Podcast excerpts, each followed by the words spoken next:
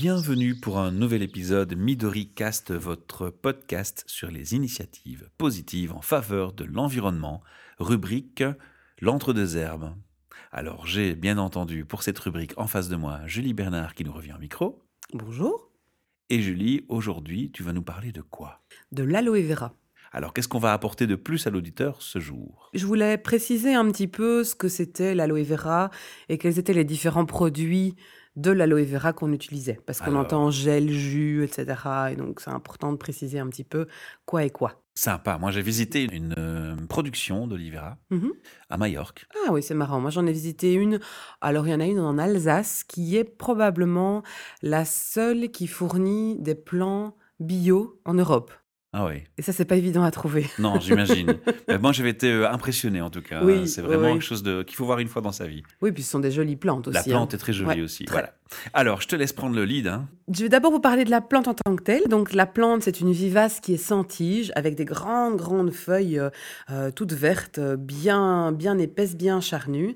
Et la, la variété qu'on utilise principalement, c'est l'aloe vera barbadensis miller. Donc ça, c'est vraiment le nom complet de la variété qu'on utilise à la fois pour des propriétés cosmétiques et aussi pour des propriétés plutôt thérapeutiques. Alors, elle contient en fait, enfin, ce sont les feuilles qui contiennent énormément de minéraux, à peu près une vingtaine de minéraux différents, beaucoup d'acides aminés, il y en a 18, et il y a 12 vitamines. Donc, ça fait déjà un bon topo d'un bon big cocktail. package. Voilà, exactement. Alors, au niveau des formes qu'on va trouver dans le commerce, vous avez d'abord le jus, qui est en fait donc vraiment le sucre de la feuille, ce qui est contenu dans la feuille. Et après, vous avez du gel. Et parmi le gel d'aloe vera, vous avez différentes qualités et différentes manières de faire le gel d'aloe vera. Alors, vous avez d'abord la manière qui est vraiment pour moi la, la meilleure, c'est le sucre dans lequel on a rajouté une gomme naturelle qui l'épaissit légèrement pour en faire un gel. Mhm. Ça, c'est le gel d'aloe vera top qualité. À côté de ça, vous avez de l'eau à laquelle on a rajouté du jus d'aloe vera et qu'on a épaissi. Donc là, on a un peu une concentration moins bonne au niveau de- des minéraux, des acides aminés et des vitamines. Et puis, vous avez euh, le gel qui est constitué à base d'eau et de poudre d'aloe vera. Donc c'est un gel reconstitué à partir de poudre qu'on a obtenue depuis le jus de la feuille entière qu'on a fait sécher puis qu'on a, qu'on a réduit en poudre. Mais Ah, donc comme du ça. coup, Mhm.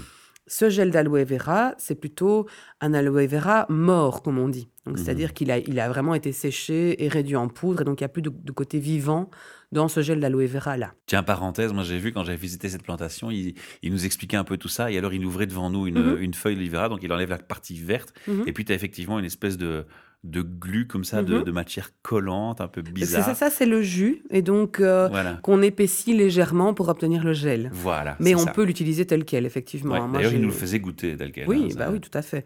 On peut le, on il y a des utilisations en interne. J'y reviens euh, très très vite. euh, J'anticipe pas de trop. ça. Allez, je te laisse continuer. Alors au niveau des critères de qualité, ce qui est important pour moi, les, les- les- vraiment les critères auxquels il faut faire attention, c'est d'abord qu'il soit biologiquement vivant. Pour moi, le- la version eau poudre reconstituée n'est pas du tout adaptée si on recherche le côté thérapeutique et même le côté cosmétique. Pour moi, c'est pas du tout la, la- la meilleure manière. C'est pas la voie à suivre. Non, et il faut qu'il soit stabilisé à froid. Alors pour le stabiliser, la plupart du temps, on y ajoute des vitamines et ou des conservateurs naturels. Mais donc il faut regarder un petit peu la composition pour voir si ce sont bien des choses naturelles qu'on a rajoutées pour le stabiliser à froid. Parce que c'est vrai que le gel d'aloe vera peut très vite devenir mauvais s'il n'est pas stabilisé. Donc quand on en a chez soi et qu'on le récolte pour soi, il faut le consommer tout de suite. On ne va pas conserver ça plusieurs jours. Le fait qu'il soit bio, c'est important aussi, puisque ça permet qu'il n'y ait pas de pesticides dans le produit qu'on va utiliser. C'est important de vérifier ce qu'on appelle la liste INKI. Donc, c'est la liste des ingrédients, en fait, de votre gel d'aloe vera.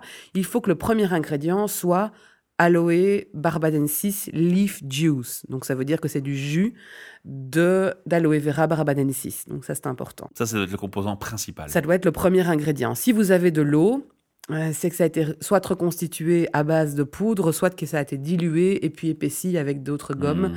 Donc ça, c'est moins intéressant. On va éviter les ingrédients non naturels dans cette liste Inky, et donc elle doit être assez réduite et contenir l'aloe vera en premier ingrédient. Et ce qui est intéressant, c'est de vérifier aussi le pourcentage qu'il y a dedans. Il faut au moins qu'il y ait 90% d'aloe vera.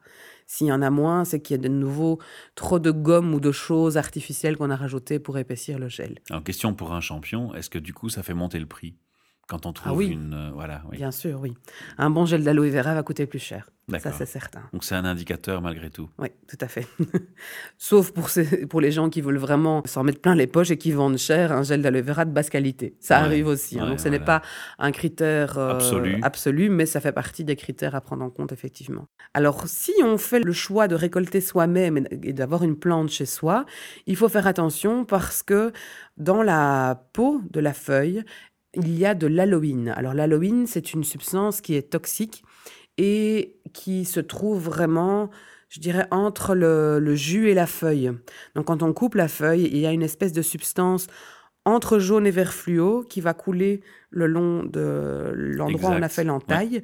Et ça, c'est un- une substance qui est irritante à la fois pour la peau et pour les muqueuses quand on le prend en interne.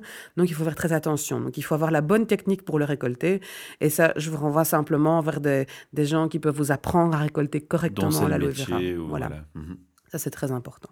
Donc chez soi, c'est peut-être pas forcément intelligent si on n'a pas l'expérience ou Voilà, si on n'est il- pas faut- accompagné. quoi. Voilà, il faut être accompagné au moins une première fois pour voir comment on récolte soi-même l'aloe vera et pas faire ça à l'aveugle en suivant simplement des tutos sur Internet parce que sur Internet, de nouveau, on trouve des bonnes mais aussi des mauvaises choses. Donc c'est vraiment important de savoir faire le tri ou en tout cas se fier à une source dont on est sûr. D'accord. Ça, c'est important. Pareil si vous achetez en grande surface, parce que je sais qu'on peut Oui. acheter des feuilles d'olivera. Oui. Donc voilà, il faut quand même un petit peu se renseigner. Oui, et moi, c'est cette, euh, cette mouvance de, de feuilles qu'on vend dans certains magasins. Disons que je suis pas hyper pour parce qu'on ne sait pas quand la feuille a été récoltée et donc quel est encore la- le pourcentage de vivant dans la feuille. Voilà, moi je trouve que c'est Bah, pas la meilleure manière. coupes, hein, non non, pas spécialement. hein. Moi, je pense que c'est mieux soit d'avoir la plante chez soi, soit d'acheter du gel de bonne qualité, mais pff, acheter les feuilles, je sais pas. Moi, j'ai jamais trouvé que c'était quelque chose d'intéressant au niveau de la qualité du gel, en tout cas. Et puis, ça coûte très cher, en fait. Mhm. Donc, autant soit acheter le gel, soit euh, avoir la plante, en fait. Sauf si on veut la consommer euh, en jus ou.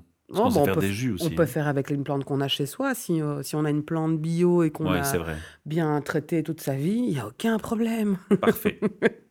Alors au niveau des propriétés, ce qui est intéressant avec le gel d'aloe vera, c'est qu'il favorise la régénération cellulaire, donc c'est un très bon cicatrisant interne et externe. Il diminue l'inflammation cutanée et du système digestif, il augmente la production de, pro- de globules blancs, il augmente la pénétration des acides gras dans les tissus cutanés. Il est un émollient, donc en fait il assouplit, que ce soit en interne ou en, in- en externe. Quand c'est en externe, il assouplit la peau. Quand c'est en interne, il assouplit les muqueuses. C'est un, adou- un adoucissant aussi au niveau interne et externe. Et il a un effet liftant pour la peau. Intéressant tout ça. Ouais, hein Non, très sympa. alors, on va l'utiliser dans quel cas? Alors, il y a l'utilisation en externe, et là, on utilise plutôt du gel. La seule chose qu'il faut savoir, c'est que le gel ne pénètre pas réellement dans la peau. Ce sont les corps gras qui pénètrent dans la peau, et donc ça va simplement laisser un film protecteur sur la peau. Par contre, mélangé à des huiles végétales, il va favoriser la pénétration des acides gras dans la peau. Donc ça, c'est intéressant. Donc on peut faire ce qu'on appelle des oléogels, et donc quand on prend soin de sa peau uniquement à l'aide d'huile végétale, on peut mettre un petit peu de gel d'aloe vera avec les, les gouttes d'huile d'huile végétale qu'on va avoir dans le creux de sa main avant d'appliquer. On frotte ensemble, on mélange dans sa main et on applique directement sur sa peau. Et là, ça fait une espèce de d'oléogel minute qui est très très bon pour le soin de la peau. On va pouvoir mettre du gel d'aloe vera dans la composition des cosmétiques, dans les crèmes, dans les savons, dans les shampoings, dans plein plein de produits. C'est très intéressant en masque sur les cheveux aussi. C'est assez réparateur du cheveu. C'est très bon pour euh, soigner des brûlures. Et on peut dans certains cas mélanger avec l'huile essentielle de lavande aspic qui travaille aussi sur les brûlures et qui est un très très bon produit quand on a, quand on a des brûlures. Et du coup aussi pour tout ce qui est coup de soleil. Donc ça, c'est le, truc à avoir avec soi en vacances quand on va en vacances au soleil. La feuille d'olivera. Le gel d'aloe vera. avec la feuille, je suis pas sûre que tu passes partout. le gel d'aloe vera avec un petit peu d'huile essentielle de, de lavande aspic. Et le top du top, c'est de rajouter un petit peu d'huile végétale de carotte qui va permettre de rapidement transformer son coup de soleil en plutôt bronzage. Voilà. Donc ça, c'est bien. Et d'éviter de, de surpeler euh, quand on rentre de vacances.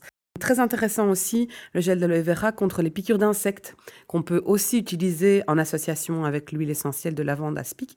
Donc ça va vraiment apaiser en fait euh, les démangeaisons et apaiser les, les, rougeurs et la peau à l'endroit de la piqûre d'insectes. Alors on peut aussi l'utiliser et en faire un oléogel après rasage pour les hommes, ah ah. avec des huiles végétales qui peuvent apaiser la peau par exemple, et on peut appliquer après le rasage. Ça c'est pas mal.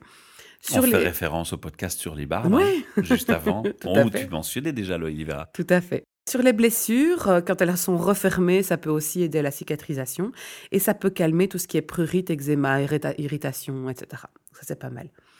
En interne, on, utilise plutôt le jus. Là, souvent, on préconise d'acheter des, jus qui sont vraiment tout faits dans des marques qui respectent vraiment la manière de faire le jus, un jus de qualité. Mhm. Et là, on peut utiliser pour tout ce qui est problème digestif en règle générale au niveau des intestins, du côlon et de l'estomac. On a vraiment un, un, bon package de propriétés intéressantes à ce niveau-là, puisqu'il est cicatrisant, il apaise les muqueuses, il est anti-inflammatoire, antiseptique et il élimine les toxines. Il apaise les problèmes d'acidité et c'est un nettoyant du système euh, urinaire et du système digestif. Olé, verra. voilà en gros à quoi on peut utiliser le gel d'aloe vera. Alors, des euh, contre-indications? Pas vraiment, non. Pas vraiment, si ce n'est la fameuse toxine à éviter. Donc, on rappelle, euh, renseignez-vous et ne vous contentez pas d'un bête tuto YouTube pour euh, ouvrir vos feuilles et les découper. Tout à fait. Merci Julie, on te retrouve dans une prochaine capsule pour parler de... De l'huile de coco. On va rappeler à nos auditeurs que tu mets tes services et ta connaissance à leur disposition sous forme d'ateliers en groupe et en ateliers privés, donc à la maison, pour accompagner les gens dans leur démarche s'ils veulent euh, débuter, commencer ou, tout simplement s'ils s'intéressent à un atelier en particulier que tu proposes. Et on retrouve toutes ces informations sur le site L'Entre-deux Herbes ou sur ton profil Facebook Julie L'Entre-deux Herbes. Merci. À bientôt.